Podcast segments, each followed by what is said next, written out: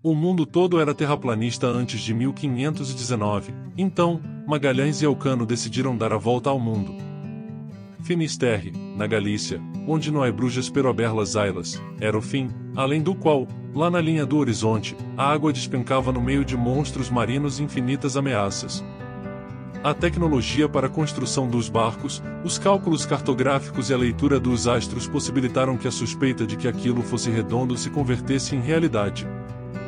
Dois anos depois, Elcano, aqui bonita Guetaria, em Guipúzcoa, voltou das Molucas somente com uma das cinco naves, as outras tinham naufragado, e pelo Guadalquivir chegaram a Sevilha para relatar que para encontrar a verdade o périplo da vida é o único meio, o sacrifício e o conhecimento um dos veículos, e a experiência e a sabedoria, o valor mais respeitoso que a sociedade deve conservar para conviver em harmonia.